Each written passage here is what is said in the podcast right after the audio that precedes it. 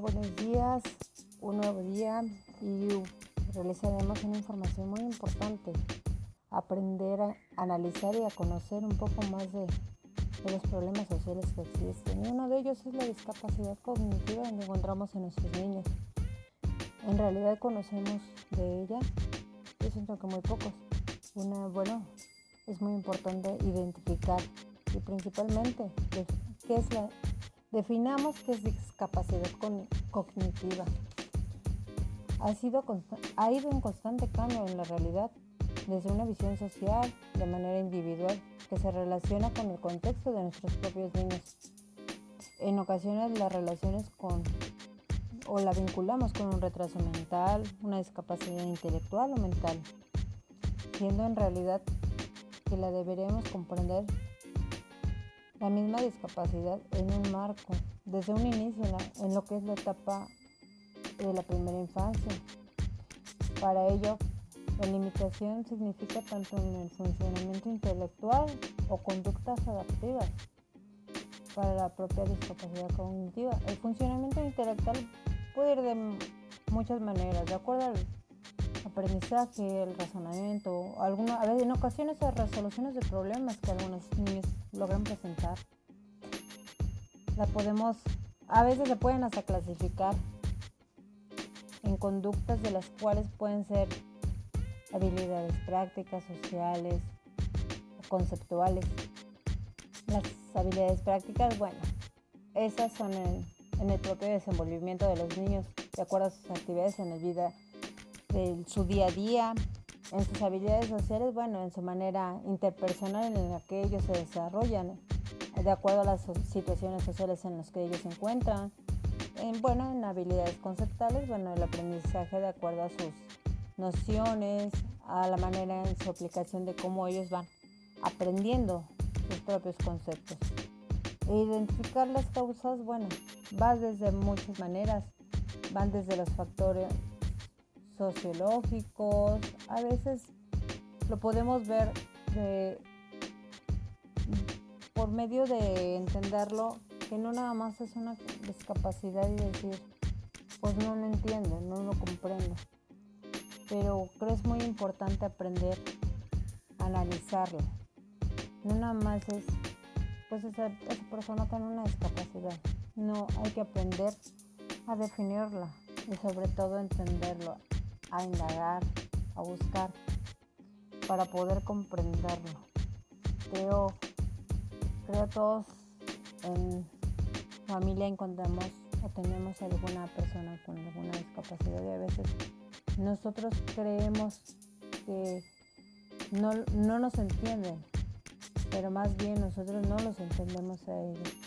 Y creo es muy importante aprender a conocer a cada uno de ellos y aprender, aprender también a, ubicarlos y sobre todo a identificarlos a una temprana edad para que nosotros aprendamos a cómo manejar estas situaciones. Pero es muy importante las maneras en que se puede apoyar a los niños. Para que para que lleven recordarles que son niños y que están en un proceso de aprendizaje. Pero también nosotros algún día también fuimos niños y sobre todo, pues en ese proceso creo es una construcción, una construcción en la cual se realiza para ellos en relación a su físico como lo social. Tiene que ver mucho a veces los, los agentes o las personas importantes para su desarrollo, bueno, son los maestros, igual los padres, o algunos cuidadores que están, los, por ejemplo, en ocasiones hasta los propios abuelitos que son los están como encargados de ellos en ocasiones por las diferentes circunstancias, ¿no? Y son esas personas que se vuelven como esos mediadores, los cuales pues permiten facilitar las condiciones para que esos niños tengan un mejor aprendizaje. Es, es como una cadenita, ¿no?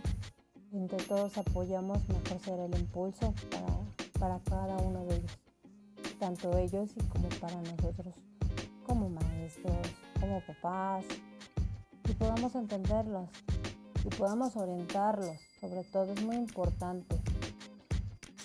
Sobre todo porque para los niños a temprana edad el aprendizaje debe ser muy significativo, sobre todo para que le permita a él avanzar a nuevos aprendizajes y no dejarlo ahí en el, pues si aprendió, aprendió, no, para nada. Buscar la manera en que a través del juego esa persona se relacione, ese niño se relacione, sienta esa manera de placer, de entender, diga, si me entienden, no que se sienta relegado, sino quiera relacionarse y sienta con esas ganas de enfrentar la vida. Y sobre todo en brindar esa confianza en el cual le propicie un aprendizaje en el cual desarrollemos una competencia para él, no nada más de decir ya no aprendió. Eh, hay diferentes tipos de competencias. Creo es muy importante a veces la comunicación, una palabra que muy pocos entendemos o practicamos, comunicarnos, aprender a comunicarnos en realidad. Y creo para, para una discapacidad, bueno, pues la primera manera es aprender a comunicar, aprender a entendernos. Puede ser auditiva o solamente a veces con acciones. Es la manera a veces en que se puede las personas comunicar, ser un poco más empáticos. Desarrollando esa competencia garantiza una, pues una participación, una aceptación de todos, porque influye mucho la sociedad. En todo esto influye la sociedad, en las habilidades que necesita cada uno de esos niños. principalmente, bueno, yo, yo como maestra me pongo en el lugar de ese niño, ¿no? Eh, me siento aislado, pero yo también me puedo poner en el lugar de él. ¿Qué sentirá él estar solo? Es muy importante.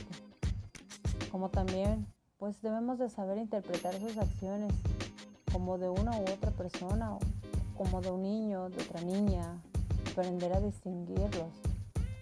Siempre se ha dicho que cada niño o cada ser humano somos de una manera innata. Y es cierto, en una discapacidad todos son iguales, para nada, cada uno es diferente. Aprender a que deben solucionar los problemas que se le presentan el día a día, sin necesidad de utilizar la fuerza, sino una manera de comunicación, de expresar su emoción, qué es lo que quiere, qué necesita. Aprender a pensar antes de actuar es muy importante para ellos. En ocasiones, cómo actúan a, través de enojo, un berrinche. Y creo que pues ese, ese berrinche o eso lo único que conlleva a un problema más. Y que es muy importante aprender a entenderlos. Ah, principalmente a reconocer las emociones propias del, menor o del niño. Y de ahí aceptarlas y de ahí poco a poco irlas corrigiendo. Eh, hay, hay maravillas que no se hicieron en un solo día, pero sí con constancia y perseverancia se pueden hacer las cosas y sobre todo enseñarlos a expresar de manera adecuada los sentimientos. No es malo expresar lo que sientes, lo malo es guardar lo que tú piensas y lo que sientes. Es una manera en que todo, toda persona debemos de aprender a impulsar, a desarrollar para poder entenderlos comunicarnos, expresar, hablar, escuchar, comprender y sobre todo a veces en ocasiones pues hasta preguntar, ¿no? Hasta lo que puede hacer, hasta lo más, más chusco o más como que no entendemos. Entonces creo es, es una manera muy importante de aprender a, a entenderlos y no decir, pues yo no tengo a nadie en casa con una discapacidad yo no quiero saber y pues no me interesa reconocer o aprender, no, para nada. Todos tenemos la oportunidad de aprender de ellos. Dicen que, sabes palabras, que una persona que es profesionista nunca va a terminar de aprender. Y una manera de aprender es a veces nuestra ignorancia que nos haga aprender. Y una de ellas, pues es que el día de hoy, este tema que es la discapacidad cognitiva, que la hayamos aprendido a definir y sobre todo la manera en que nosotros podamos apoyar a, cada uno de esos pequeños. Recuerda que un día fuimos niños y a lo mejor pues no tenemos nosotros alguna discapacidad, pero pues también sabemos hacer berrinches y que conlleva problemas. Y, y también entenderlos y reconocer las propias emociones de ellos, ponernos en el lugar de él. Bien dicen que ahorita es tiempo de ser empáticos con todos y qué mejor que con los pequeños y sobre todo aprender a reconocerlos. Entonces es muy importante que nos vayamos a estudiar, que en casa podemos tener a alguien sin que nosotros lo sepamos, su familia lo sepa. Y reconocerlo, apoyarlo, aprenderlo, porque es un proceso largo y continuo. Entonces, bueno, ¿cómo aprenden los niños y las niñas con alguna discapacidad? Es importante ellos. Ellos tenemos de encontrar la manera que es desarrollar la independencia, que le permita una madurez emocional, un, un reconocimiento de él mismo frente a los demás, en la cual él tome sus propias decisiones en la vida cotidiana. Una, una manera muy práctica, a través de qué es lo que le gusta, a través de un juego, a través de un alimento, a través de una actividad, a través de la propia interacción que tenemos el día a día. En el desarrollo de su autonomía le va a permitir la misma independencia que su manera de arreglarse, de vestirse, hasta a veces en la manera en lo que él pueda utilizar o pueda ocupar para comer, cosas así. Son muy importantes investigar, entender y